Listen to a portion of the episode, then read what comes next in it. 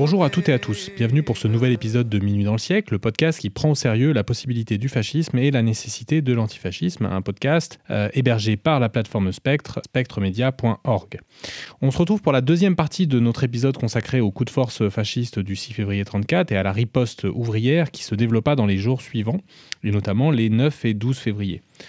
Cette riposte est un événement particulièrement important parce qu'il va mettre un coup d'arrêt provisoire malheureusement à la dynamique fasciste en France qui se manifestait notamment par la force et par la progression des ligues fascistes, notamment dans la rue, dans un contexte qui était marqué, euh, on l'a dit lors du premier épisode, notamment par l'arrivée au pouvoir de Hitler en Allemagne euh, en janvier 1933, donc seulement euh, un an auparavant.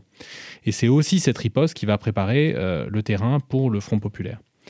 Pour en parler, je reçois à nouveau Laurent Lévy, qui est l'auteur d'une préface à un livre qui documente précisément ce qui s'est joué, ce qui s'est passé le 9 et le 12 février 34, et qui en montre l'importance. Un livre de Marc Bernard qui a été écrit dans la foulée de ces journées, publié seulement un mois après les événements et qui a été republié sous le titre Faire front aux éditions La Fabrique en 2018.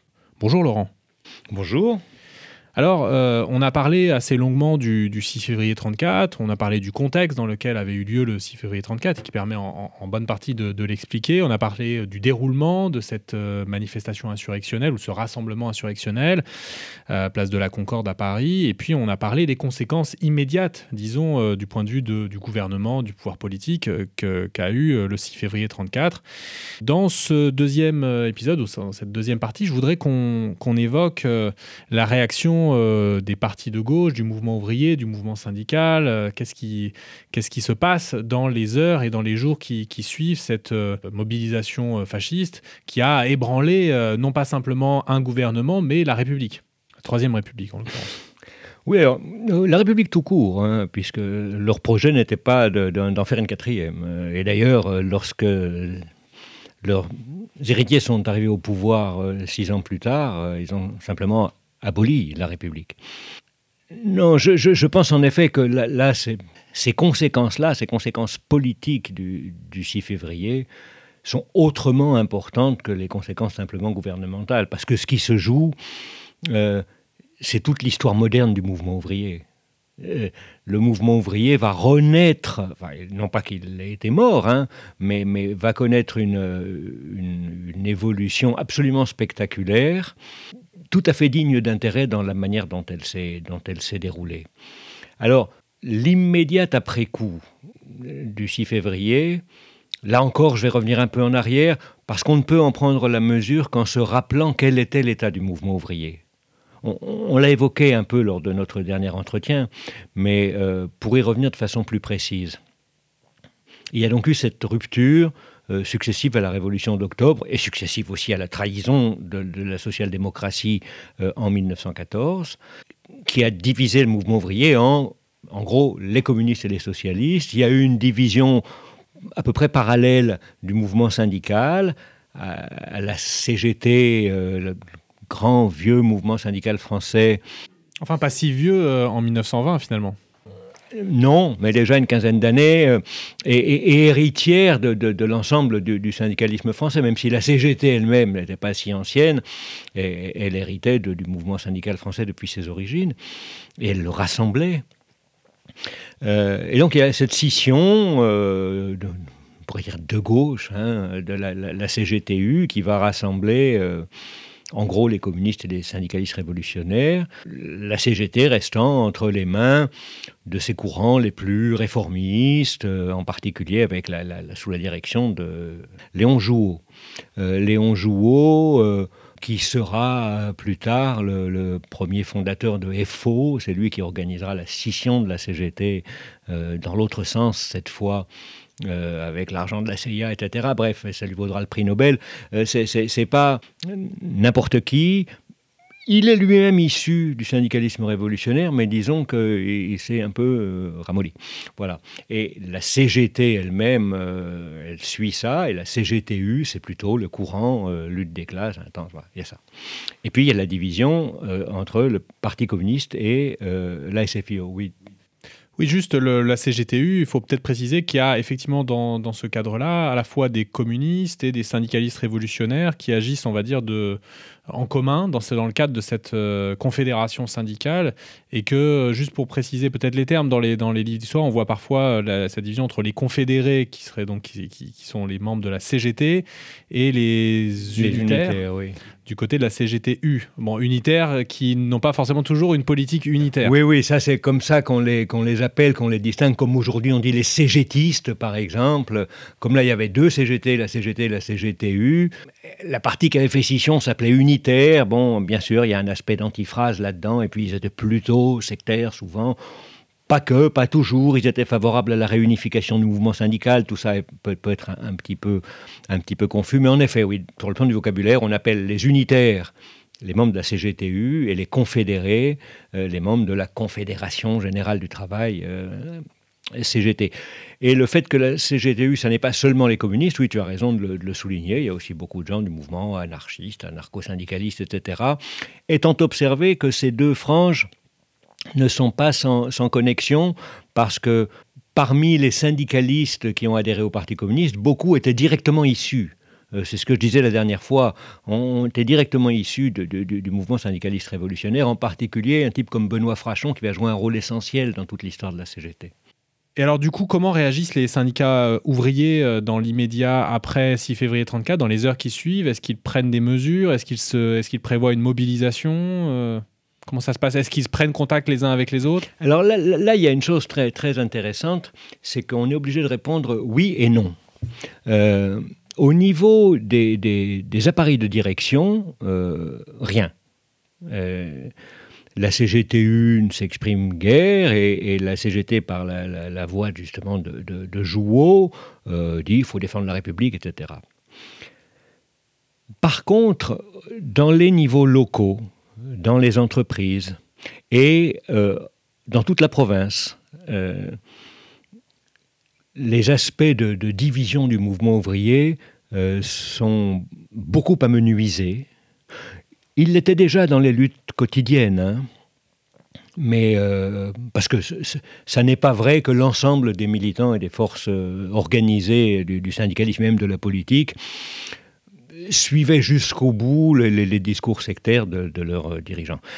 Mais en tout cas, euh, dès le lendemain, dès le 7 février, il y a une émotion très grande euh, dans le monde ouvrier et, dans le monde progressiste, pas seulement dans le monde ouvrier, mais en particulier dans le monde ouvrier, une très grande émotion sur ce qui s'est passé, la conscience très claire qu'on est passé au bord de la catastrophe et qu'il est nécessaire d'y riposter. Et donc, des centaines d'initiatives unitaires sont prises. Euh, les unitaires rencontrent les confédérés, à l'initiative des uns ou à l'initiative des autres. Et dans toute la province, on voit euh, des manifestations, des rassemblements, des protestations, des libelles, des tracts, des affiches s'opposant au fascisme. Du côté euh, des forces politiques, c'est un peu moins clair, mais c'est à peu près pareil quand même. C'est le, même, genre de processus qui se développe, c'est-à-dire que socialistes et communistes participent à, ces initiatives unitaires qui sont prises euh, un peu partout, de façon euh, assez massive et très rapide, dès, le 7 février. Ensuite, euh, du point de vue des, réactions des, directions, c'est un peu plus contrasté, c'est un peu plus long à se mettre en place. Dans un premier temps, la SFIO propose une grande manifestation de riposte qui aurait lieu le 8 février. Euh, et le Parti communiste s'y oppose parce que la SFIO, c'est la collaboration de classe, c'est la complicité avec la droite et donc avec le fascisme et donc, etc., etc. Euh, d'une façon générale, la, propagande communiste euh, s'adressait souvent, c'était le cas quand elle appelait au, 6 février d'ailleurs, hein, mais ça a été le cas ensuite quand elle appelait aux manifestations suivantes, euh, s'adressait ciblait tout particulièrement les confédérés et les socialistes en leur disant détachez-vous de vos directions et avec le Parti communiste faites ceci, faites cela. C'est d'ailleurs euh, ce que la compréhension qu'avaient les dirigeants communistes euh, à l'échelle peut-être internationale, mais en tout cas en France, euh, dans ce que tu montres d'ailleurs dans ta préface, hein, de l'idée d'un front antifasciste ou l'idée de faire front, c'était faire front avec les ouvriers sociodémocrates ou socialistes, mais sans leur direction et en d'une certaine manière en insultant et en dénonçant leurs organisations. Oui, non seulement sans leur direction, mais contre leur direction. La main tendue pour les uns et le poing dressé contre les autres. Hein, entre les, masses influencées par euh, les réformistes et leurs dirigeants.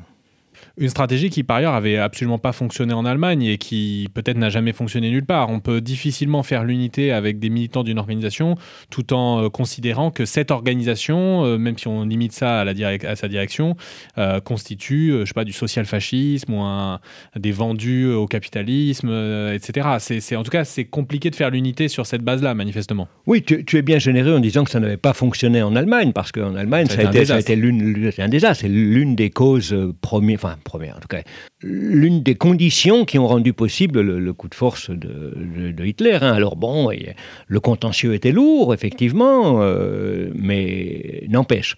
Et ça, c'est une chose dont beaucoup de gens ont conscience en France.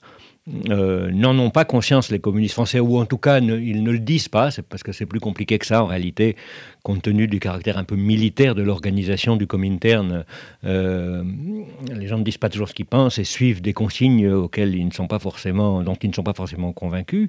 Mais par exemple, le livre de Marc Bernard est très révélateur de, ça, c'est-à-dire de la conscience très claire que cette politique sectaire est, une folie.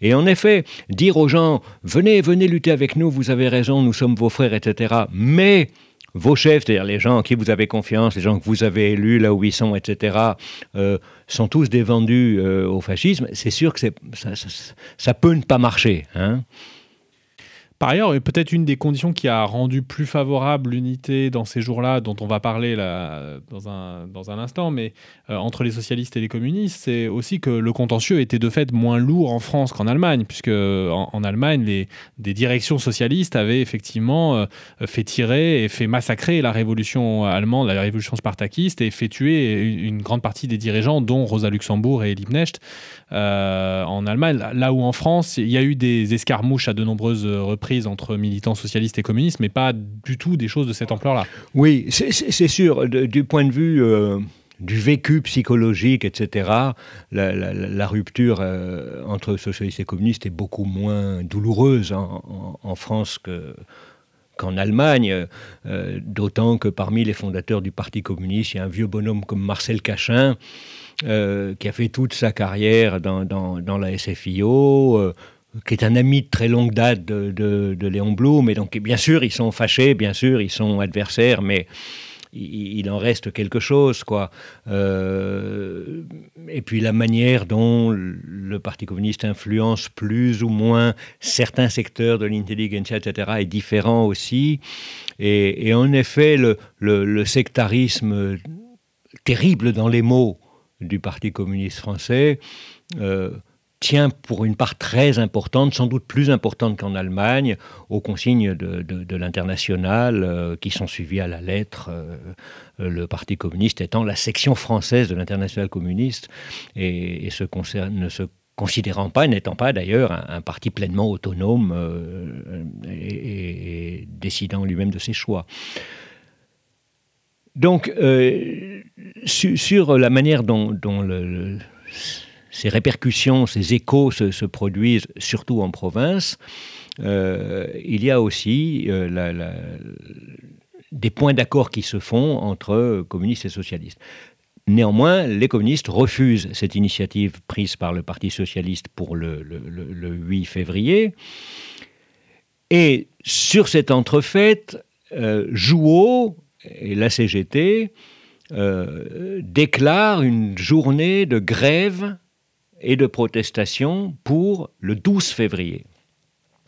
Et à ce moment-là, la, SFIO emboîte le pas et dit euh, remplace son mot d'ordre du 8 par un mot d'ordre du 12 et dit ben, le 12 nous allons manifester Genre, ben, ça, sera, ça sera une journée d'agitation sociale avec des grèves, etc. Et donc, c'est le meilleur moment pour faire une belle manifestation euh, contre, le, contre le fascisme. Il n'est pas encore question d'une manifestation unitaire contre le fascisme.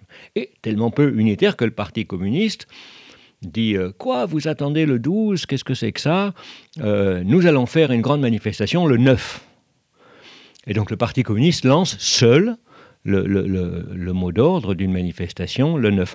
Je, dis seul, la SFIO aussi a lancé seul le mot d'ordre d'une manifestation euh, le 12. Hein. Et même si la SFIO est plus importante en termes d'influence électorale que le Parti communiste, euh, voilà, ça n'en est pas moins seul. Il n'y a pas des unitaires d'un côté et les, plus sectaires de l'autre. Hein.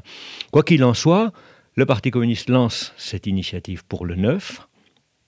Et le résultat de cette manifestation du 9 va être euh, des plus mitigés.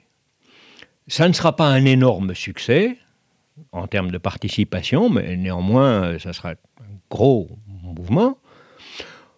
Beaucoup d'ouvriers euh, socialistes euh, ou confédérés vont participer au cortège, parce que si un point sur lequel le Parti communiste a vu juste, c'est que les ouvriers étaient pressés d'en découdre avec le fascisme, que l'idée d'attendre quelques jours avant de riposter à cette chose énorme qui s'était passée le, 6 février n'était pas une idée très populaire, et que même s'il doit y avoir une manifestation le 12, eh ben, si on a une le 9, on va déjà aller à celle du 9, ça fait, ça fait du monde. Étant observé que cette manifestation du 9, elle est interdite, que concrètement elle n'aura jamais lieu comme manifestation, ça va être un, un, grand désordre dans, les rues de Paris, mais où les, manifestants ne peuvent même pas se rejoindre pour constituer un cortège ou même constituer un rassemblement homogène.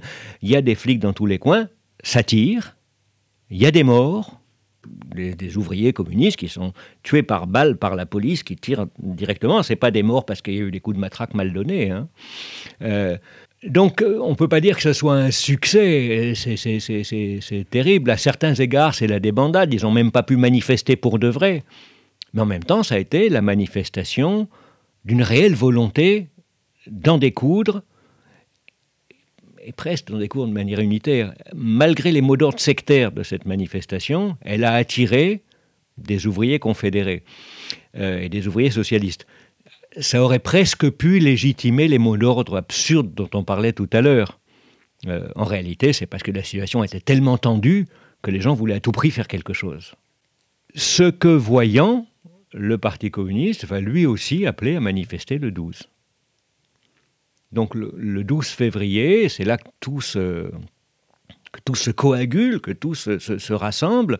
On va avoir, euh, après avoir eu le temps de respirer, mais aussi dans la poursuite d'une agitation permanente depuis le 6, euh, d'une ébullition euh, complète dans, tous les départements, dans toutes les bourses du travail, dans, toutes les, entreprises où les ouvriers sont, sont fortement organisés. Euh, après toute cette agitation, toutes ces petites manifestations, ces petits rassemblements, ces tracts, etc., cette volonté de résister à la menace fasciste, tout ça vient se concentrer, vient converger vers euh, Paris euh, le, 12 février. Donc des cortèges différents, des manifestations différentes, une hostilité maintenue, euh, surtout du côté communiste, mais pas que du côté communiste, mais il n'en demeure pas moins que tout le monde est en train de manifester et de converger vers la nation. Alors, est-ce que tu peux nous raconter justement au moins la fin de cette manifestation euh, euh, que je crois euh, Léon Blum raconte un peu en détail dans la. Dans, en tout cas, tu as, utilisé un extrait, sans doute de ses mémoires dans, ta préface. notamment, si je me souviens bien, il descend de la rue des Pyrénées vers Nation et c'est ça qu'il raconte. Je, pourrais lire ce qu'en dit Léon Blum, mais ça, serait, ça serait un petit peu long. Mais en effet, il raconte euh, et ça a été raconté à d'autres reprises, et c'est d'une certaine manière l'un des grands points du folklore du mouvement ouvrier depuis. C'est un, un, épisode, euh, comment dirais-je, entré dans la légende, qui a même parfois sans doute été embelli ou euh, amélioré, mais il y a de ça un récit standard qui est le récit qu'en a donné, a donné Léon Blum. eh ben, deux, manifestations euh, vont avancer sur tout le long du cours de Vincennes en direction de, la nation. Il y a d'un côté le, cortège le plus important qui est celui des, confédérés et des socialistes, et de l'autre côté, euh, celui des, communistes, avec bien sûr euh, des militants de la CGTU, etc. Les communistes, le, 9 février, euh, leur mot d'ordre, c'était, ça peut paraître aujourd'hui ridicule ou folklorique, les soviets partout, les soviets partout. C'est comme ça qu'ils manifestaient leur antifascisme le 9 février. Le 12, ce cri continue d'exister, mais c'est euh, abat le fascisme, le, mot d'ordre essentiel. Et on voit que c'est un peu différent, ça n'a pas la même signification politique. Euh, cela dit, bon, il y a une certaine tension, euh, comme quand il y a deux pôles électriques à, faible distance l'un de l'autre, il peut y avoir des étincelles qui passent entre les deux. Et il y a des étincelles entre ces deux cortèges. Parce que tout le monde sait que il n'était pas rare et qu'il a même été fréquent dans la période qui précède euh, qu'il ait des, heures, que quand ils se trouvaient ensemble, des manifestants communistes et socialistes, se foutent sur la gueule pour de vrai, pas juste se fassent la gueule, pas juste se, fâchent. Il y avait même eu un, cas, je crois que c'est deux ans avant, euh, particulièrement dramatique lors de la, montée au mur des fédérés. Genre, on célèbre de manière solennelle les, martyrs de la commune. Il y a peut-être même d'anciens communards qui sont là. Euh, parce que ça aussi, il faut, il faut le voir quand on parle de cette époque. Hein. Je disais tout à l'heure, euh, les gens, c'est des contemporains de la Révolution d'octobre, etc. Mais c'est aussi, quand on est un ouvrier parisien, on, a une enfance qui a été bercée par les récits de la commune. On a des parents qui ont participé à la commune, des grands-parents qui ont participé à la commune. Et on les a connus. Autrement dit, la, commune, c'est pas juste un vieux truc très ancien, c'est présent, c'est physique. Euh, il y a une relation charnelle du mouvement ouvrier avec la commune, mais qui est liée au fait que très concrètement, c'est dans la mémoire familiale immédiate. Euh, je ne sais pas si tu te racontes, te rappelles de ce que pouvait te raconter ta grand-mère, mais enfin, si ta grand-mère t'avait raconté la commune de Paris, elle aurait pour toi un sens peut-être différent de celui qu'elle a pour toi, pour moi, pour nous. Hein. Il y a presque le, même temps entre, euh, pour les gens de 1934 euh, qui les séparent de, la commune que nous et mai 68. Oui, oui, c'est ça, c'est très près. En réalité, c'est pareil que la guerre d'Algérie, disons, comme distance.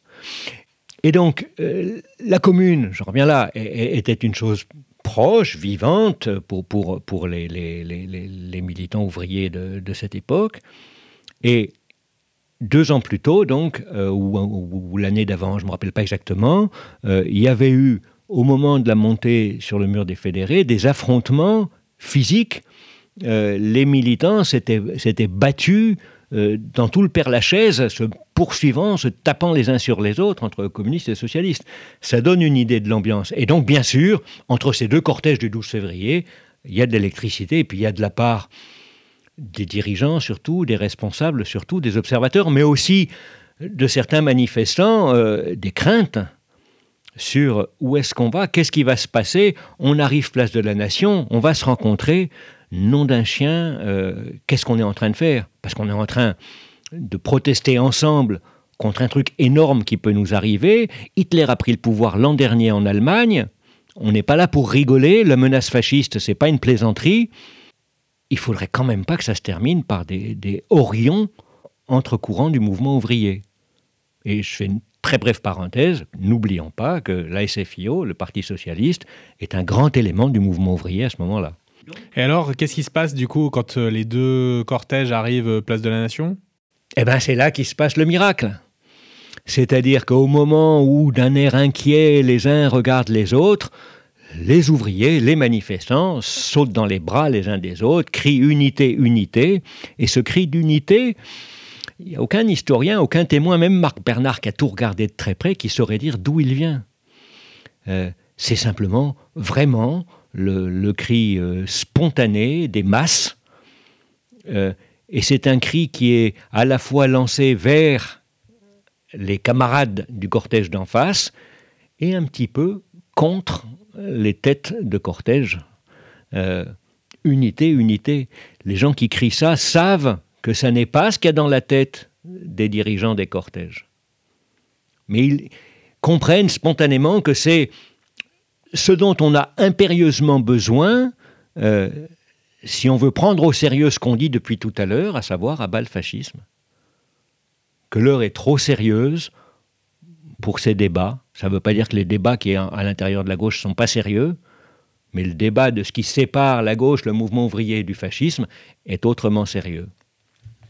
Tu l'as un peu effleuré tout à l'heure, mais il faut peut-être en dire juste quelques mots. Euh, euh, on, attribue, et on a sans doute raison de le faire, euh, on a certainement raison de le faire, un, fort sectarisme au PC dans la période notamment euh, de la deuxième moitié des années 20 jusque justement en 34, 35, 36, jusqu'au retournement stratégique appelé généralement autour de la stratégie du Front populaire. Sur lequel on va revenir. Sur lequel on va revenir.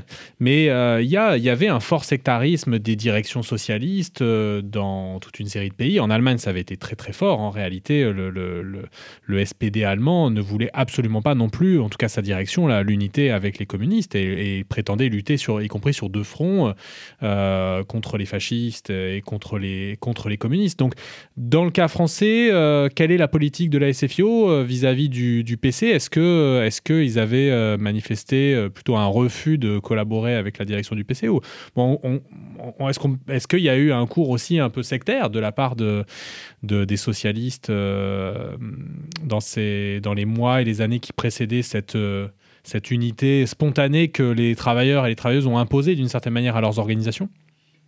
Je pense que là aussi, c'est un peu moins violent qu'en Allemagne. Mais euh, lorsque au congrès de Tours, euh, Blum décide de ne pas s'associer à, la résolution qui demande l'adhésion à l'international, il part presque en pleurant. À l'international communiste. À l'international communiste il part presque en pleurant. Il dit ben, Nous allons rester garder la vieille maison avec le sentiment qu'il est minoritaire, qu'il garde pas grand-chose, mais qu'il faut le faire.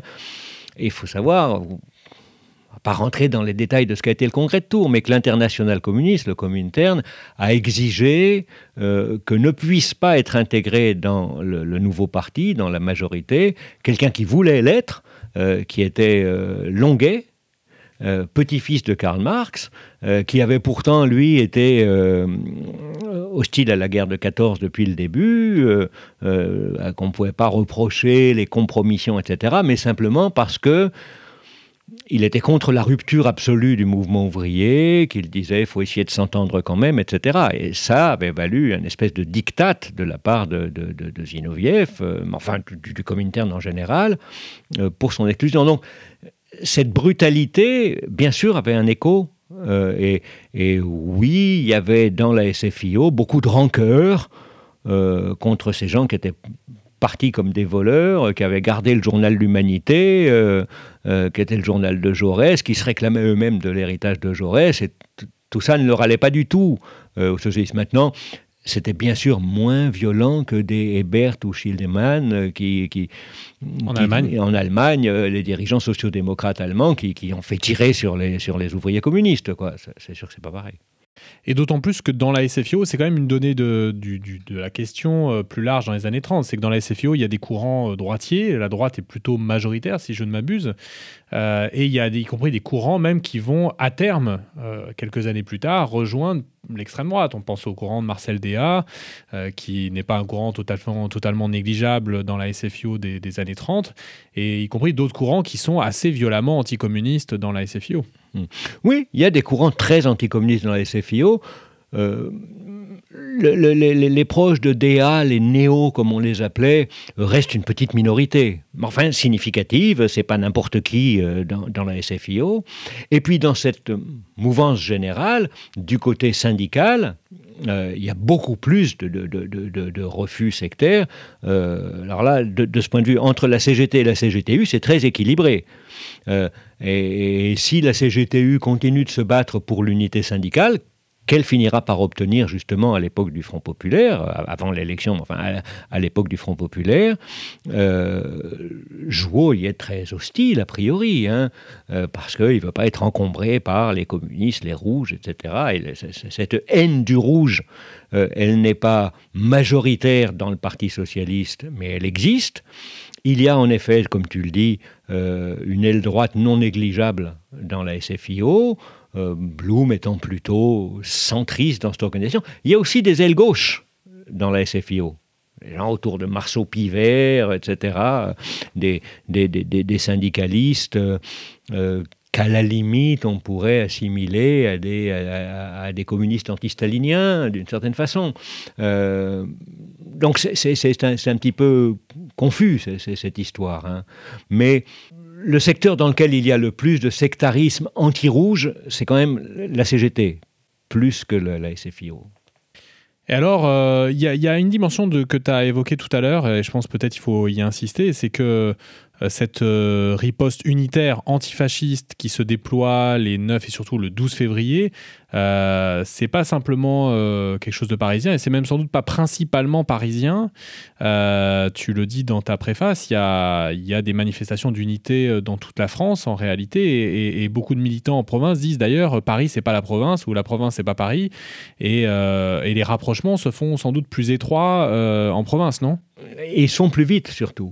Euh, c'est-à-dire que dès, le 7 février, euh, l'ensemble des manifestations, ou la quasi, la quasi-totalité des manifestations antifascistes destinées à riposter euh, au, 6 février se font dans l'unité. Et d'ailleurs, c'est pas tant Paris-Province que basse direction. Ce qu'il y a, c'est qu'à Paris, il y a les directions. mais dans les usines, euh, dans les gares, etc., euh, de, la région parisienne, dans, ce qu'on appelle aujourd'hui la banlieue, euh, c'est pareil.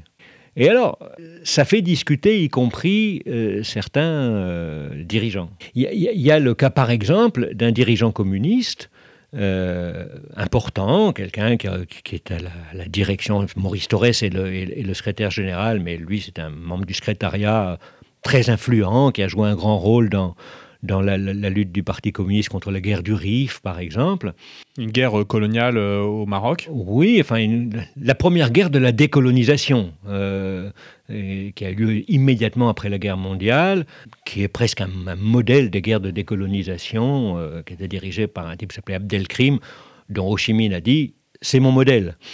Euh, et à cette époque, le, jeune, tout jeune Parti communiste euh, s'était vraiment opposé vivement, y compris certains de ses dirigeants s'étaient retrouvés en prison à cause de ça, etc., à la guerre du Rif. Ben, le principal animateur de la lutte contre la guerre du Rif était ce dirigeant communiste qui, dans sa ville, la ville dont il est député maire, euh, mène une politique unitaire avec la SFIO et, dit que son parti devrait en faire autant au niveau national, alors que ça n'est pas le point de vue du, du Comintern. Et ce type, c'est Jacques Doriot. Et on voit à quel point les choses peuvent être euh, complexes, puisque Jacques Doriot, pour euh, ceux à qui ça ne dirait rien, c'est quelqu'un qui va être exclu du Parti communiste, devenir lui-même fasciste. Exclu parce qu'il proposait l'unité antifasciste. Oui, exclu, exclu pour, pour les, pour les raisons que je viens de dire. Plus précisément, pour son indiscipline de ce point de vue parce que son exclusion sera concomitante avec l'adhésion par le parti au thèses que lui défendait. Hein. Mais, mais il sera exclu pour son indiscipline, pour le fait d'avoir euh, développé, mis en œuvre une politique qui, qui était condamnée par, par le Comintern, il va devenir un, dirigeant fasciste au sens strict du terme, un, dirigeant d'un parti fasciste. Et dix ans après cette histoire, il va mourir euh, au front euh, en portant l'uniforme allemand, l'uniforme de la SS. Hein. Donc euh, il y a des parcours un peu, euh, un peu bizarres là-dedans. Mais cela dit, à l'époque, personne ne sait ce que va devenir Doriot. Et ce qu'on voit, c'est qu'on a là un dirigeant communiste qui mène une politique unitaire avec efficacité, parce que dans son bled à, Saint-Denis, le moins qu'on puisse dire est que ça marche. Oui, d'une certaine manière, Doriot va passer à une politique, il se fait exclure du Parti communiste, il devient euh, très anticommuniste et anti-PC euh, en particulier, parce qu'on peut ne pas réduire le communisme au PC, bon, donc, euh, mais en tout cas, il devient farouchement anticommuniste et va chercher à faire l'union des droites contre le PC, et d'une certaine manière, c'est sans doute par ce biais-là qu'il va devenir, avec son parti qu'il qui crée à ce moment-là, le Parti populaire français, le PPF, qui va devenir un dirigeant fasciste. Alors tu viens justement de, dire que le PC va adopter un tournant, euh, disons, un peu après Dorio et en excluant Dorio. Mais alors ce tournant, il est de quel ordre? On, imagine bien que c'est un tournant vis-à-vis de, son, de, l'orientation sectaire qui, était la sienne auparavant. Donc il adopte une orientation unitaire, c'est ça? Oui, c'est ça. De manière progressive, avec des formulations qui restent ambiguës. Il continue de, toujours dénoncer euh, la social-démocratie, etc. Mais euh, à partir de, de, cette grande manifestation du, du, 12 février, il doit en tirer les conséquences. C'est-à-dire qu'ils ont vu matériellement, concrètement, dans, dans leur chair, ils ont pu vibrer avec ce que donnait euh, une dynamique unitaire. Ils ont vécu cet enthousiasme. À la fin de la manifestation, euh, il y a eu des discours euh, et où Léon Blum et Marcel Cachin ont parlé l'un à la suite de l'autre. C'était les embrassades, c'était pas seulement les ouvriers de base, mais c'était aussi des vieux camarades qui se retrouvaient, etc. Et le Parti communiste essaye d'en tirer les conséquences. Ça lui est pas facile parce que le Comintern reste sur les positions euh, reste sur les positions euh, sectaires de la troisième période. Mais en même temps... Le Comintern, il faut préciser, c'est l'international communiste, donc qui est dirigé d'une main de fer, disons, à Moscou. Oui, c'est ça, avec un dirigeant qui s'appelle Manwilski, euh, et très proche de Staline. Enfin bon. Mais, alors là, faudrait rentrer dans les détails. L'histoire, c'est parfois très compliqué. Le, représentant du Comintern de l'international en France, un certain Eugen Fried, et euh, il est sûrement beaucoup moins euh, bourrin que beaucoup de, ses chefs à la direction du Comintern. Et ils sentent ça. Lui et Maurice Torres sentent qu'il se passe quelque chose. À quoi on peut ajouter que Maurice Torres, euh, il a ce point commun avec Doriot d'être un formidable orateur et de préférer parler devant une foule enthousiaste que devant euh, quelques dizaines de personnes hostiles. Euh, et il va beaucoup aimer le Front populaire, le fait de parler, machin, etc. Euh, et il le fera merveilleusement bien. Et donc, Dorio, Dorio disait ça. On n'aime pas Dorio d'abord parce qu'il a été le rival de Torres, mais aussi parce qu'il est indiscipliné vis-à-vis -vis de l'international. Mais en même temps, Torres et Fried commencent à organiser euh, comment est-ce qu'on pourrait faire et saisissent l'opportunité que euh, on va refaire un petit séjour en Allemagne, euh, l'opportunité que la direction de l'international communiste change. Parce qu'il y a un militant qu'on doit recaser, et ce militant qu'on doit recaser, c'était le représentant de l'international à Berlin. Et là, donc, on a affaire à quelqu'un qui a vu, qui a vécu euh, les désastres de la troisième période, euh, qui est un militant d'une trempe absolument exemplaire, on ne va pas raconter l'histoire de l'incendie du Reichstag, mais dans une grosse opération que les nazis avaient fait euh, pour euh, balayer l'opposition, euh, ils avaient accusé le Parti communiste d'avoir mis le feu au Reichstag, c'est-à-dire le, Parlement allemand, qui avait eu, il y avait eu un grand incendie, et s'était retrouvé en procès, justement, le représentant de l'international, qui s'appelait Dimitrov, Georges Dimitrov, qui a assuré sa défense d'une manière absolument hallucinante, retournant le procès contre ses accusateurs en faisant le procès du nazisme et réussissant à se faire acquitter. Donc c'était une espèce de héros dans le mouvement euh, communiste international. Cela dit, euh, en 1933, il doit, partir d'Allemagne. Euh, et comme il est au chômage en tant que, en tant que permanent politique, on lui confie la direction du Comintern, de l'international communiste. Et Bon, Dimitrov, c'est une grosse carrure intellectuelle, euh, une grosse carrure morale. Et euh, il a beau être comme tous les dirigeants communistes de l'époque, euh, pris dans le, fonctionnement stalinien de, l'organisation, il garde son aptitude à penser lui-même. Donc c'est Dimitrov, dans ce que tu défends, qui, en, liaison avec certaines sections peut-être de l'international, dont la française, va impulser un tournant stratégique vers l'unité et vers la stratégie dite des fronts populaires. Ouais, je, dirais même que c'est Dimitrov qui se laisse convaincre par euh, Torres et Fried. Hein. Euh, c'est-à-dire que le Front populaire, il est inventé en France. Euh, et, et ce qui permet à Dimitrov de dire OK, essayez, c'est peut-être une bonne idée, c'est pas donc l'enthousiasme pour le Front populaire, c'est le fait que, euh, à certains égards, Staline s'en fout. Euh, ils viennent de subir une défaite en Allemagne catastrophique et, ils ont un côté pragmatique en disant bah, peut-être il faut essayer une autre stratégie. Euh, et comme l'objectif principal de Staline à cette époque, ça n'est pas la révolution mondiale, c'est une chose sur laquelle il a, il a tiré un trait. Euh, donc le fait que des partis communistes puissent avoir des, politiques immédiates qui ne soient pas de crier les soviets partout, euh, ça ne dérange pas trop. Euh, donc il, arbitre les débats internes au, au Comintern en disant allez-y, essayez. Sans enthousiasme, mais allez-y, essayez. Mais il n'y a pas une dimension qu'on pourrait te rétorquer ou qui serait d'ailleurs peut-être complémentaire. C'est euh, de se dire que la préoccupation de Staline, c'est de maintenir euh, sa position et son pouvoir euh, à la fois en URSS et, dans l'international communiste qu'il dirige avec toute une série de d'affidés qui lui sont qui lui sont liés.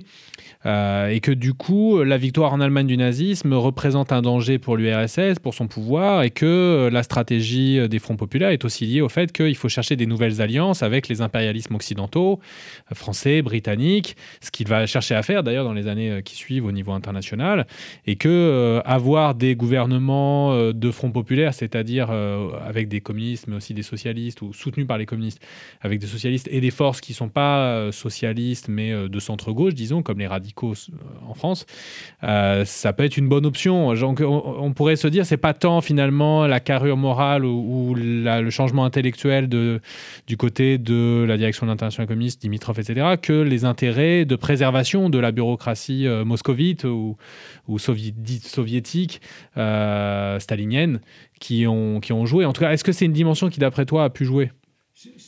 C'est certainement une dimension qui peut jouer, mais la nécessité de se rapprocher des, soi-disant démocraties occidentales, euh, ça marche aussi bien sans Front populaire. Hein, et c'est plus facilement rapproché de, l'Angleterre travailliste que de...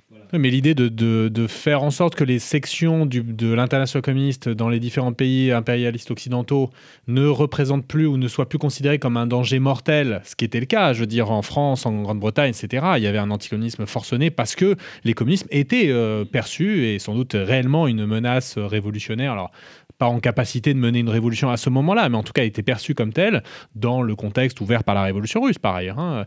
Et donc, euh, c'était une manière de donner des gages euh, au pouvoir dans, ces impérialismes. Oui, oui, c'est très possible que que quand euh, ses alliés en France, euh, ou ses, sections françaises, euh, sa section française devient respectable, lui-même en tant que pays le devienne.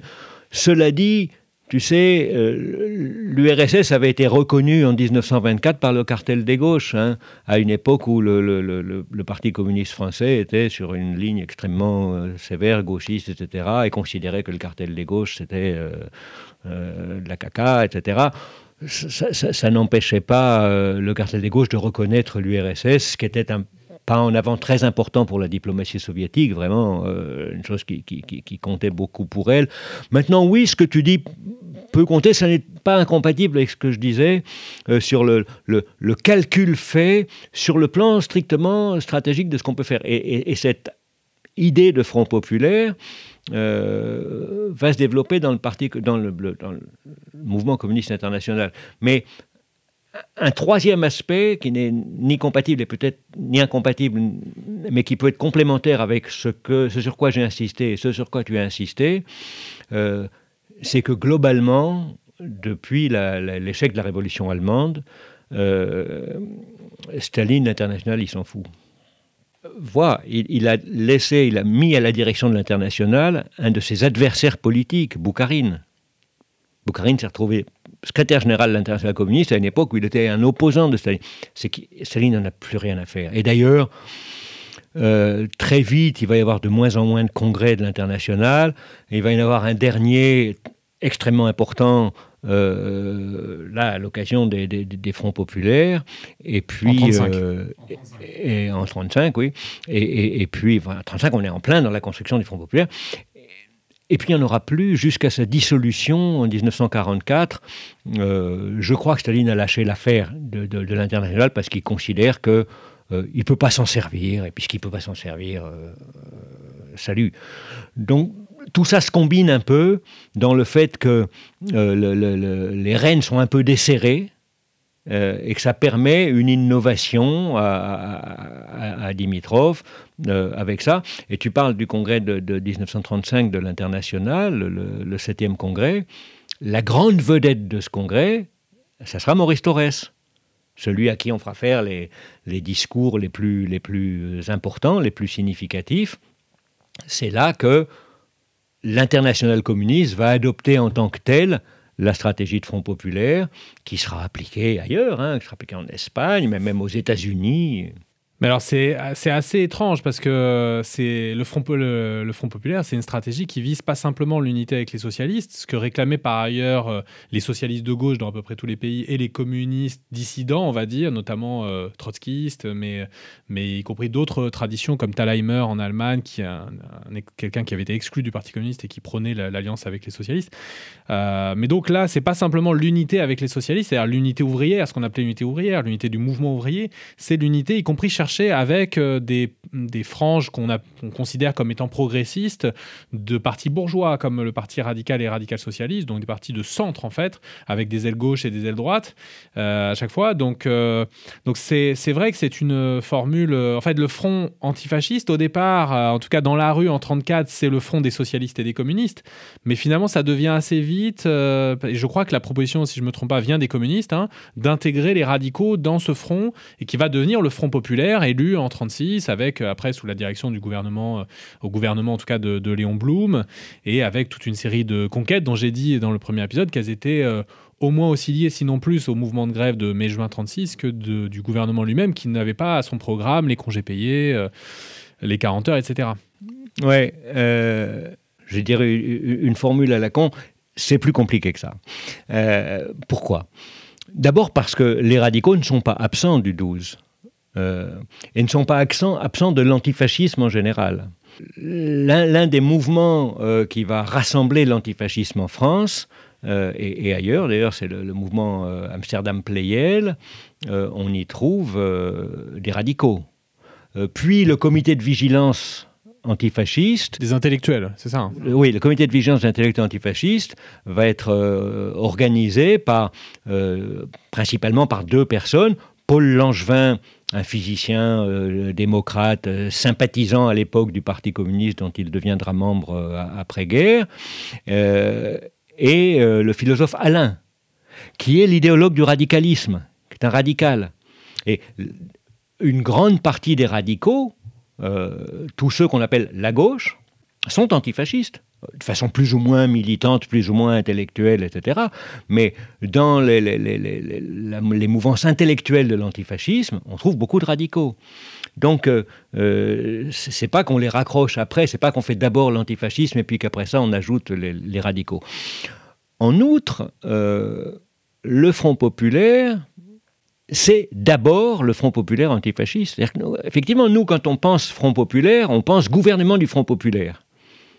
Et donc on pense les acquis sociaux, etc., que tu as évoqués tout à l'heure, dont tu as raison de rappeler que ce n'était pas dans le programme du, Front populaire, mais que c'est des acquis des luttes qui se sont menées de manière parallèle, à l'époque où le Front populaire était au pouvoir.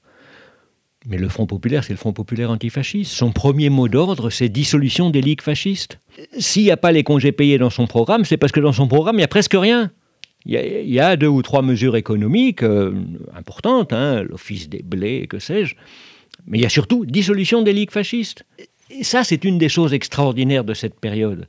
C'est que le Front populaire, dont on se rappelle comme d'un gouvernement de gauche avec des acquis sociaux formidables, est né non pas d'une volonté d'union pour le changement social, mais d'une volonté d'union contre le fascisme. C'est l'antifascisme qui construit le Front populaire. Le Front populaire s'appelle d'abord le Front populaire antifasciste. Après, et à la lumière du 12 février, euh, les communistes vont multiplier les petites tentatives de dire on peut faire avec les socialistes, y compris sur le plan politique. Par exemple, il va y avoir des élections cantonales, c'est comme ça qu'on appelait avant les, élections départementales, bon, c'est des petites élections très très locales, où ils décident, alors ça a l'air de rien vu d'ici, des accords de désistement réciproque. C'est-à-dire ce n'est ni alliance ni quoi que ce soit, mais genre, euh, dans, le deuxième tour, euh, on vote tous pour celui qui arrivait devant. C'était pas du tout évident d'accepter ça, ni de la part des socialistes, ni de la part des communistes. Euh, les communistes prennent cette initiative, et la chose importante, c'est que ça marche. Que ça, aboutit à des succès électoraux euh, de très loin supérieurs à ce, ce, ce, qu'ils pouvaient attendre. Ce qui amène Torres à dire on peut aller plus loin. On peut aller plus loin dans, dans, l'unité. Là, on a complètement euh, on a complètement renversé la politique du front unique euh, avec la base contre les chefs. Et l'international regarde ça en disant bah oui, dans le fond, ça marche jusqu'au moment où Torres, dans un discours, évoque la nécessité d'un euh, large front antifasciste, ce qui est résumé en première page de l'Humanité par euh, le titre inventé par on ne sait pas qui, sans doute Paul Vaillant Couturier, mais personne ne saura jamais exactement qui a inventé ce titre de l'Humanité qui évoquait un front populaire. Et ce mot Front populaire, qui, désigne l'idée exprimée par Torres à ce moment-là, mais qui n'était pas dans le discours de Torres, deviendra euh, un, mot du, vocabulaire politique euh, mondial, en réalité, pour désigner la, possible alliance euh, des communistes et des socialistes, une alliance défensive en quelque sorte, pour lutter contre le fascisme. Et puis on y ajoutera pour le pain, la paix, la liberté. On, on donnera un contenu positif à cette alliance négative. Maintenant, pour répondre sur ta remarque précise sur les radicaux là-dedans, j'ai dit qu'ils étaient déjà dans les fronts antifascistes. Mais par ailleurs, c'est vrai que euh, c'est assez particulier quand on fait une alliance électorale, cette fois, de l'affaire, y compris avec le Parti radical, qui est un parti bourgeois, parce qu'ils bon, aujourd'hui on dirait centre-gauche, centre-droit, on ne sait pas trop, machin, etc. À l'époque on appelait ça la gauche, hein. mais euh, comme on le disait la dernière fois, on disait extrême gauche pour parler de la SFIO, euh, voilà. Et par ailleurs, c'est le parti radical qui va euh, faire éclater l'expérience ou bien sûr, bien sûr, du, Front populaire, euh, si je me trompe pas, en 38, avec un retournement d'alliance et Daladier, donc euh, du Parti radical, revient, bah, arrive au pouvoir à ce moment-là et si je, je ne m'abuse, met fin d'ailleurs à, annule toute une série des, grandes conquêtes de, de 36.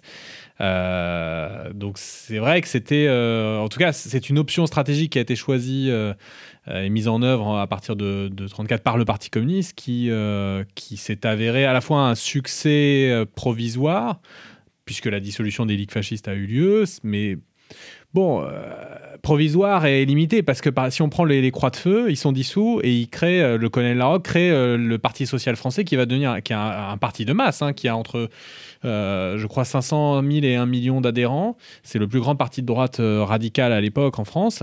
Euh, donc avec toutes les limites qu'on mentionne d'ailleurs aujourd'hui quand on parle de la dissolution des identitaires, etc. C'est qu'ils se recréent sous d'autres formes Bien sûr. et que ça, n'aboutit pas véritablement à, annuler ou à arrêter, stopper la, dynamique fasciste. Bon, mais en tout cas, ce que je veux dire, c'est que voilà, c'est l'élément faible dans le Front populaire, c'était d'emblée le Parti radical.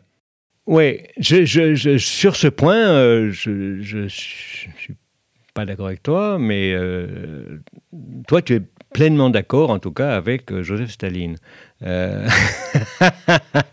je te demande pardon. Non, mais en fait, ce qui est intéressant dans le Front populaire, c'est que deux ans avant, ça aurait été perçu comme un gouvernement de collaboration de classe. Mais attends, non, mais je, vais préciser pourquoi je dis ça. Je, le dis bien sûr en, en rigolant, mais Lorsque, en 1935, l'international, donc avec l'autorisation de Staline, adopte les mots d'ordre de Front populaire, il n'est pas encore question de faire des alliances avec euh, l'alliance électorale avec les radicaux. Hein. Euh, et entre les lignes, mais parfois même à l'intérieur des lignes, euh, c'est exclu. Il s'agit d'une alliance du mouvement ouvrier, d'une alliance ouvrière. Et le fait d'associer les radicaux au Front populaire pour le coup, c'est encore une fois une initiative de Torres, mais à la différence du principe du Front populaire, il a demandé l'autorisation à personne. C'est Torres et Fried, le représentant de l'international, qui font ça dans leur coin et qui mettent euh, Dimitrov et l'international devant le fait accompli. Moi, je pense que cette, cette incartade de, Torres à la, discipline et du Parti communiste, à la discipline du Comintern, était proprement géniale. Bien, sûr, tu, as raison de dire que ça a été la faiblesse du Front populaire. C'est clairement évident. C'est ce qui fait qu'il avait une majorité précaire, qu'il avait une majorité qui reposait sur le Parti radical, lequel parti radical était très composite, avait des ailes droites et des ailes gauches, ce qui fait qu'il suffisait que la, droite du parti radical l'emporte sur la gauche du parti radical pour que cette alliance s'effondre, euh, voilà, et qu'une alliance à droite soit possible. Cela dit, le Front populaire sans le parti radical euh, ne gagnait pas les élections. Le moment relativement bref pendant lequel le Front populaire a mené une politique de gauche, c'est 1936, euh, début 37, euh, où il y a eu quand même ces acquis sociaux fondamentaux, mais, mais bon, sur lesquels on peut revenir. Il y a eu des hausses de salaires importantes qui ont été bouffées par l'inflation peu de temps après. Euh, voilà, les, ligues dissoutes ont pu se reconstruire. reste les congés payés et la, semaine de 40 heures, mais bon, c'est déjà pas mal. Tout ça parce qu'il y avait une dynamique politique et sociale, et que la même dynamique qui a emmené le Front populaire à gagner les élections a eu son, pas seulement son prolongement, mais son corollaire euh, dans, les luttes d'entreprise. Pour mémoire, les élections, elles ont lieu pendant le mouvement de grève de 1936. Hein. C'est même pas avant, ni avant ni après. Euh, c'est au même moment les mêmes ouvriers qui sont en train de, lutter avec acharnement et de faire une grève extraordinaire contre le, patronat, les mêmes portent au pouvoir le Front populaire. En l'absence d'alliance avec les radicaux, ils auraient envoyé à, l'Assemblée euh, une grosse minorité de socialistes et de communistes et il n'y aurait pas eu de gouvernement du Front populaire. Il ne serait venu à l'idée de personne, d'aucun président de la République, de demander à Léon Blum de former le gouvernement. Si c'est Léon Blum qui a formé le gouvernement, c'est justement parce qu'il apparaissait comme le centre de gravité d'une alliance existante. Donc, de ce point de vue, c'est sûr que c'est pas terrible euh, comme alliance, c'est une alliance dans laquelle le centre de gravité est euh, médiocre, mais euh, en l'absence de ça, il n'y a pas de succès. Et c'est une incartade de, Torres euh, aux confines de l'international qui était opposée à l'alliance avec les radicaux, pour, les raisons que, tu indiques. Hein, euh. mais il y a un point sur lequel euh, il n'a pas commis d'incartade, c'est que l'international lui a interdit de faire entrer les communistes au gouvernement. Et donc le Front populaire a été le gouvernement de Front Populaire a été un gouvernement avec euh, soutien communiste, sans participation communiste, euh, parce que euh, Torres s'est aligné sur la consigne qui lui était donnée, mais on sait qu'il était favorable à la participation des communistes au gouvernement, et même que quand le Front populaire a commencé à battre de l'aile en 1937, où la question s'est posée de la, la pause, etc. Euh, la pause des réformes. La pause des réformes. Le, Parti communiste était opposé à la pause, opposé à la pause, euh, mais a proposé d'entrer dans le, dans, le gouvernement. Ça lui a été refusé. Et puis, bon, très vite, ça a été la dissolution, de fait, du, Front populaire. Hein.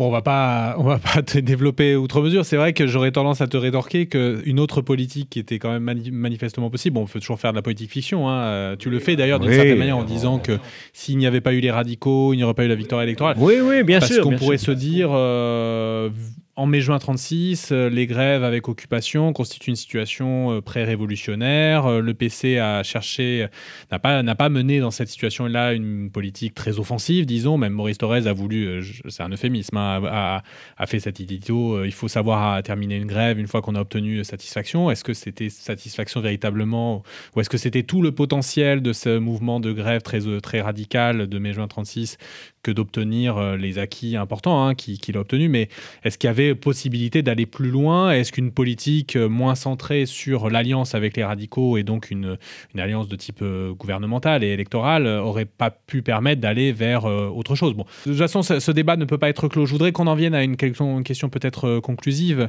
Oui, ouais. d'autant qu'on avait convenu qu'on ne parlait pas du Front populaire lui-même. et la question de savoir si la situation était ou pas révolutionnaire, déjà, elle nous prendrait une heure. Tout à fait, tu, as raison. Alors, une question peut-être conclusive euh, sur euh, l'actualité de cette histoire. Euh, on a parlé de, à la fois, bon, du 6 février 34 dans un précédent épisode, du 9 et du 12 février, la riposte ouvrière, unitaire, spontanée, antifasciste. Euh, qu'est-ce qu'on peut en tirer pour nous aujourd'hui? Est-ce qu'il y a quelque chose à en tirer? Est-ce que c'est pas finalement un contexte social et politique tellement différent, notamment marqué par la puissance des organisations euh, ouvrières, syndicales et politiques, qui n'a pas beaucoup d'équivalent euh, en réalité dans la situation aujourd'hui? Est-ce que finalement on peut s'approprier malgré tout cette histoire pour en faire quelque chose au présent? Oui, plus puissance de la classe ouvrière, du mouvement ouvrier, mais de la classe ouvrière elle-même en tant que classe, hein, et de la conscience de classe.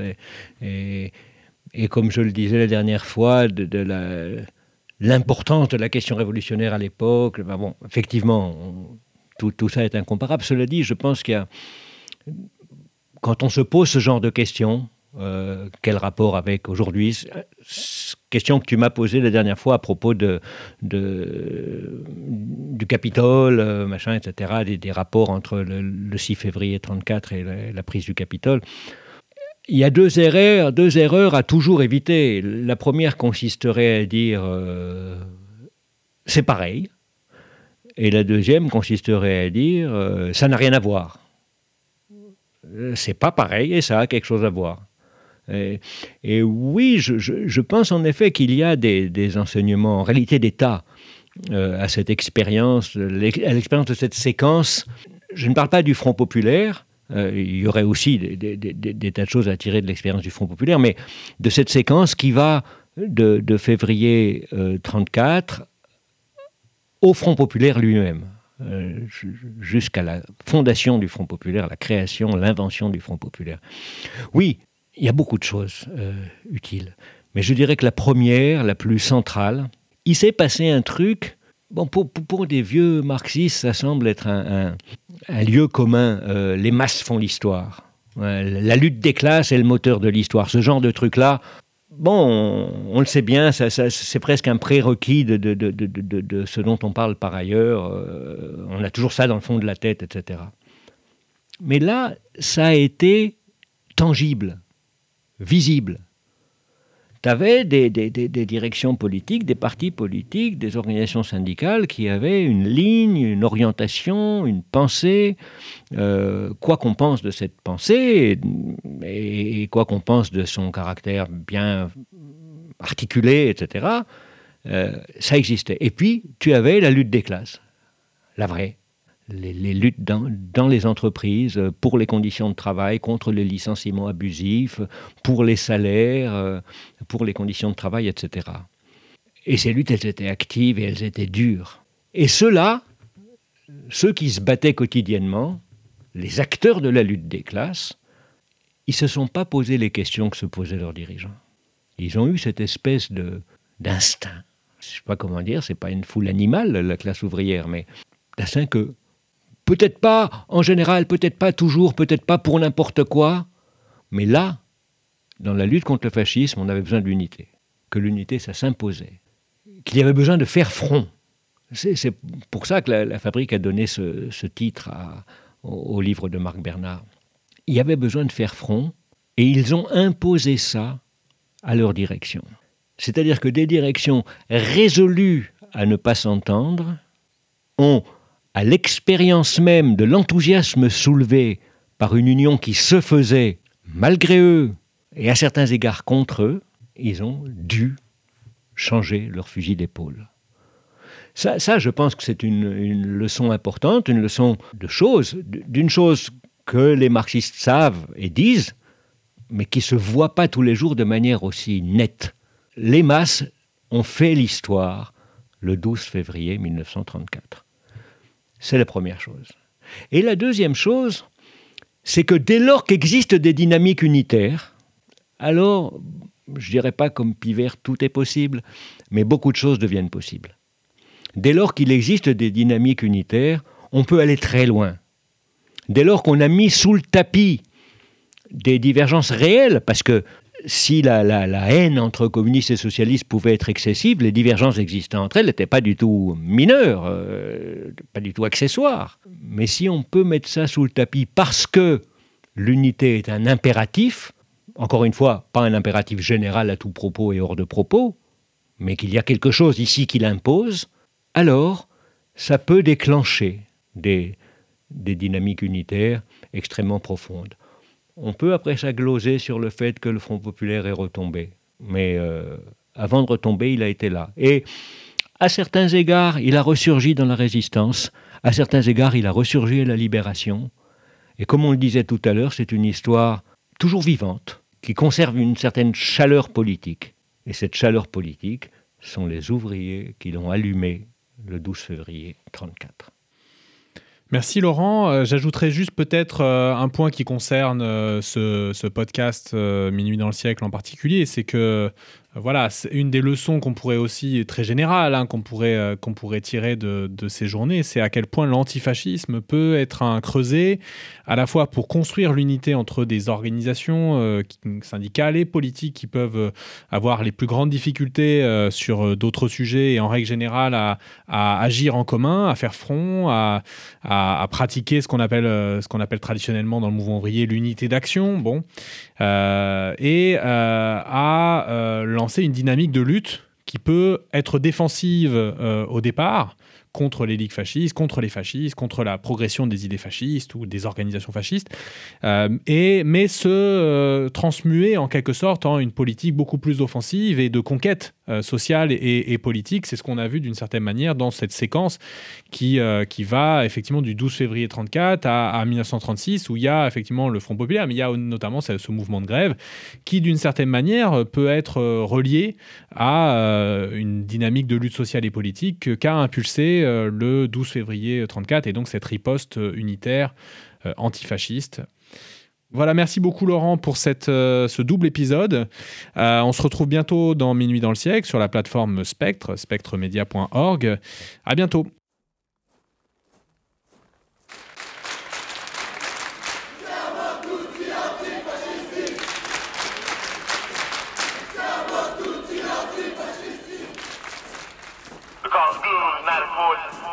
not important. Nothing's more important than stopping fascism, because fascism will stop us all. O povo é quem mais ordena dentro de ti a cidade. Spectre.